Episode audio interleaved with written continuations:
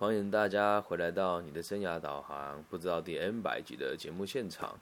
那今天呢，我们要跟大家分享哦，持续的分享阿德勒博士的自卑与超越，这里面的第五章的最后一节。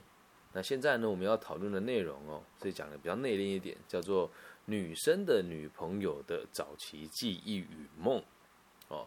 然后怎么讲女生的女朋友呢？因为这边讲就是所谓的女同志，他的早期的记忆跟梦有哪些关联哦？那这也是一个题外话啦，就是我自己其实对于同志是不讨厌的，但是我自己呢本身不是同志，所以在我的世界里面，我先论述一下个人的立场，毕竟也还好，我不是心理师，所以我可以讲出我想说的话。我认为。多数的同志的朋友呢，都是因为在过去有一段不好的童年回忆。我说多数，我不能说百分之百，所以呢，他们才会变成同志。那我的世界里面，我认为同志呢，也没有所谓的好跟不好，就只是单纯的喜欢的性别不一样而已。因此，我不认为他是天生的。对，但我这样子的言论呢，如果在台湾。公开场合表述的话，我就会被人家贴上恐同的标签。那我们来看一看阿德勒博士是怎么想的哦。对，我想我的立场应该跟他很接近哦。那我们现在呢，就来讲一下这个个案的状况哦。她是一名二十四岁独居，并且呢在公司里面担任秘书工作的一个女孩子哦。她常常抱怨呢，说她受不了老板对她的颐指气使的态度。那她呢，也感觉无法和别人交朋友，维持不住友谊哦。那这就有趣了，他感觉无法和人交朋友。我看到这边的时候，在想说，我是不是也觉得无法跟别人交朋友？后来发现没有，我没有感觉我无法跟别人交朋友，是我不想交朋友。所以到后面会说维持不住友谊，是因为他想要去维持。那我自己就没有这个需求嘛？那这个经验呢，让我们相信哦。一个个体呢，如果维持不了友谊的话，这是因为他想要支配别人。怎么说呢？我要跟他当朋友，却当不成朋友。那这当不成朋友是他自己认为的，还是对方认为的？是他自己认为的吗？那为什么当不成呢？因为他无法操控别人，所以就当不成朋友。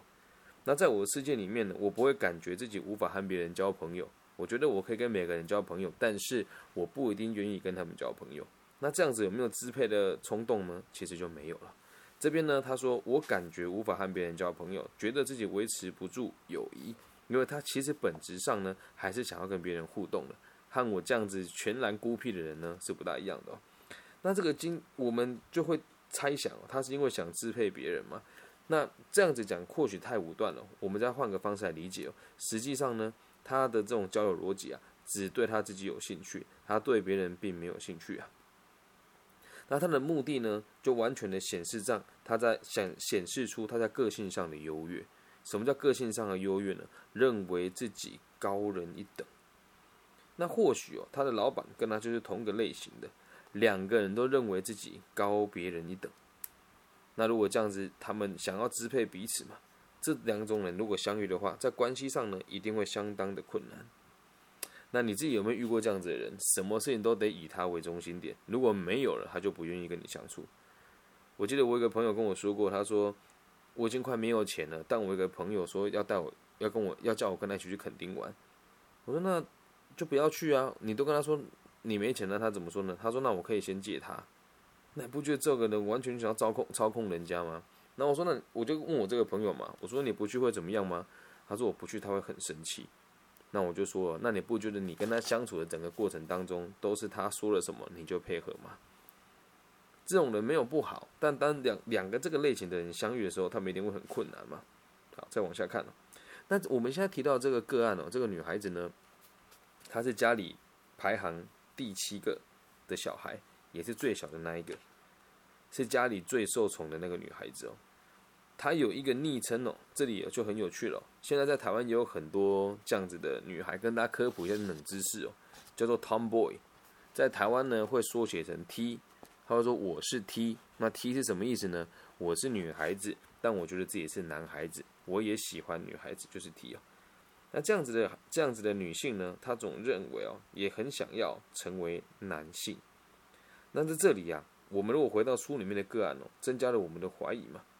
怀疑什么？她想要支配别人的，她想要支配别人来达成她优越的目标，因为他会认为男性是比他更强一点点嘛。我先说，这是那个年代的阿德勒的给的这个论点哦，用在现在讲可能会被别人攻击哦。他认为啊，个案认为哦，如果只有男子气概，他就必须得当主宰，他就必须得去控制别人，他就必须得不让自己控制，很有趣哈。他说：“只要我是男子，我有男子气概，我就必须得让自己拥有主宰的能力，我就必须得去控制别人，而不是让我自己控制我自己。这什么意思哦？因为我像个男生，所以我非得这样子不可。很多人都会讲啊，我也不愿意啊，啊，我就这样啊的概念是一样的。因为他如果要直接说我是一个女生，然后我要这样子去操控别人，可能很多人觉得他很难相处。但如果我用这样子的方式来合理化自己，会让我轻松很多。”再重申一次，这是书里面的内容，好吗？我知道这一集如果被同志圈的人听到，我可能会被干搞到不行了哦。这个干掉的意思就是这个被人家辱骂，但我不介意啊，这是我真实的想法。我也不认我我不认为大多数的同志是天然形成的，那我也认为同志是后天才会发生的状况。但是还是那一句话，我不认同你，不代表不能跟你做朋友。这样能够理解吧？以前我我在开咖啡厅的时候啊，就很常遇到有一群同志朋友来店里面互相谩骂彼此的父母，然后呢还会问我说对不对、好不好？我当时哦为了那个几十块的业绩，我都还会陪他们一起骂他们的父母。我现在想起来，真的觉得相当不应该。那多数的同志朋友或许啊，我看到了啊，都会情绪起伏比较大那么一些些。那如果本身你也是同志朋友的话呢，你也可以用比较平心静气的方式和别人相处，或许会比较好一点哦。但我身边也有很多同志朋友也是很理性的，所以希望大家如果听到这一集，也不要有这种互相对立的状况发生。我们继续往下看了。我们所提到的这个个案呢，长得非常漂亮，但是呢，他认为哦，别人喜欢他一定是因为他有一张漂亮的脸庞，所以啊，他很害怕自己的脸变形或者是受伤。那这个事情很有趣啊，漂亮的女生哦，我发现哦，在我们的社会里面呢，她更容易给别人深刻的印象，也更容易去控制别人，对吧？今天如果一个学妹长得很丑，说学长我要吃豆花，你说我给你呕吐物吃差不多了。那如果今天是个很漂亮的学妹说学长我要吃豆花，你都会跟她说哦好，你等我一下，你要什么口味的呢？花生还是要绿豆？理解吧？长得漂亮的女生呢，往往比较容易控制别人，会让人家留下比较深刻的印象。如果这里你有看那个李连杰演的那一部什么太极那个什么《倚天屠龙记》哦，他那时候不是跟人家说，我母亲曾经说过，貌似中良的男人不能相信，长得漂亮女人更不能相信，对，所以长得漂亮也不是错，可是你看你多数身边长得漂亮的女孩子，如果在童年没有接受到很好的引导跟教育呢，很有可能他们和别人相处的时候都是有一些困难的。那这个女孩子呢，也很明白这一点哦。因为长得漂亮嘛，所以很容易控制别人嘛。但是她更想要成为一个男性，以阳刚的方式来支配别人。好，那就有趣了。我们前面提到说她害怕自己脸变形嘛，因为这种恐惧呢也会加深。他说：“那我靠脸吃饭感觉很辛苦，如果哪天不漂亮了，别人就不让我支配了怎么办？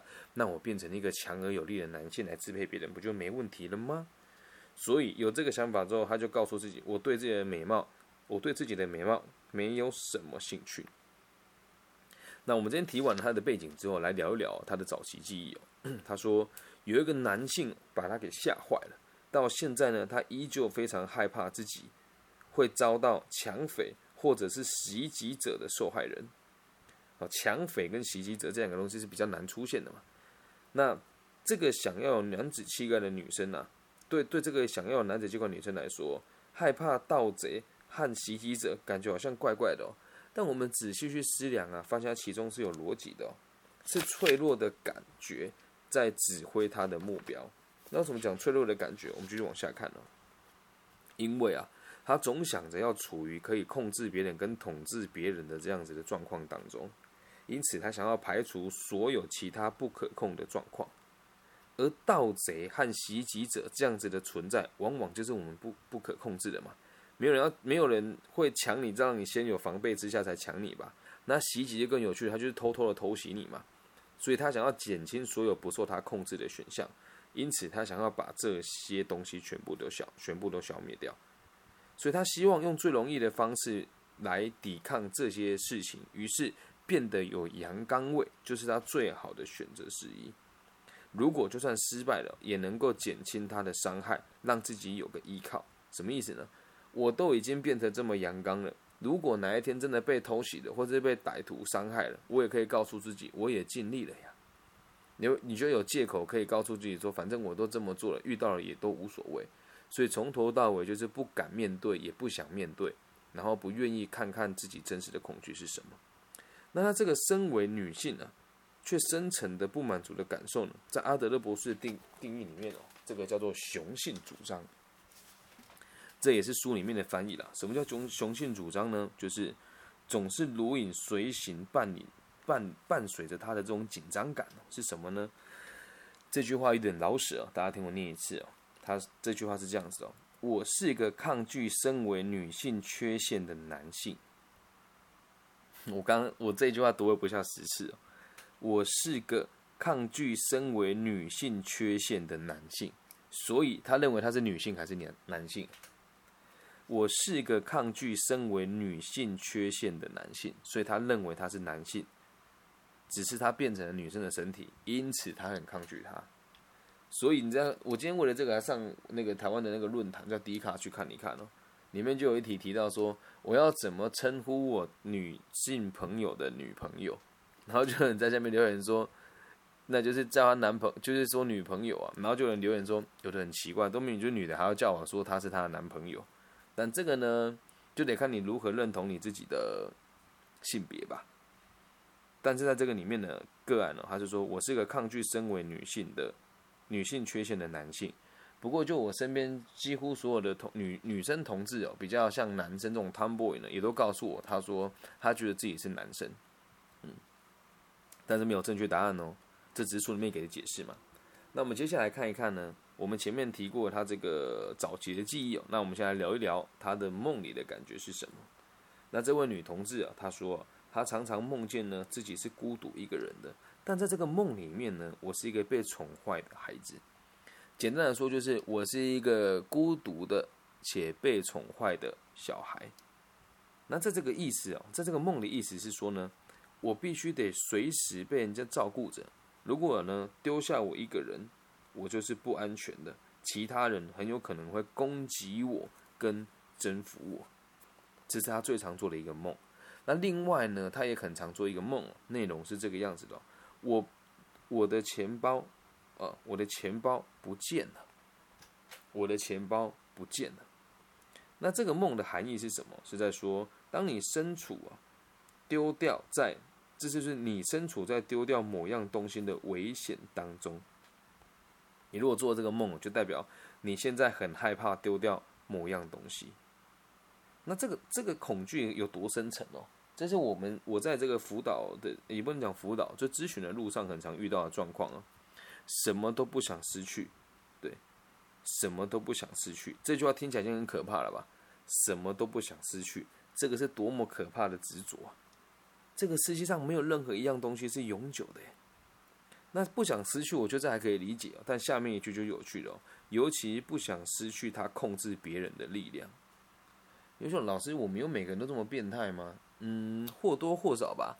每个人都想要称心如意嘛。那称心如意的概念是什么？就是希望别人照着你的意思做。而在这里面呢，他什么都不想失去，又希望别人都照着他的意思做。那他在任何地方从事任何事情都会非常绑手绑脚嘛？那他选择哦，在这个这么深层的恐惧哦，他选择用生活里面的某一个事件，就是用掉了皮包这个事情哦，来代表他的整个状况。那在这边呢，我们又可以再次看到梦是如何创造感觉来强化生活风格的。害怕失去啊，害怕被攻击啊，害怕被别人袭击嘛。那某种程度上都是因为害怕失去某些东西嘛，但是实际上呢，他并没有真的丢掉钱包，但是他梦见了，这也是一种自我愚弄嘛。前面有提过，那这个梦的内容不重要，重要的是他留下了这个感觉给这个个案。那我们这边再提及他另外一个梦，比较长一点的，能够更明显的协助我们理解他的态度。他说：“我去了一个游泳池，游泳池里面的人很多，有人呢发现我站在人群的头上面，好像有人看见我站在他们上面，朝着我大喊，然后我就快要掉下来了。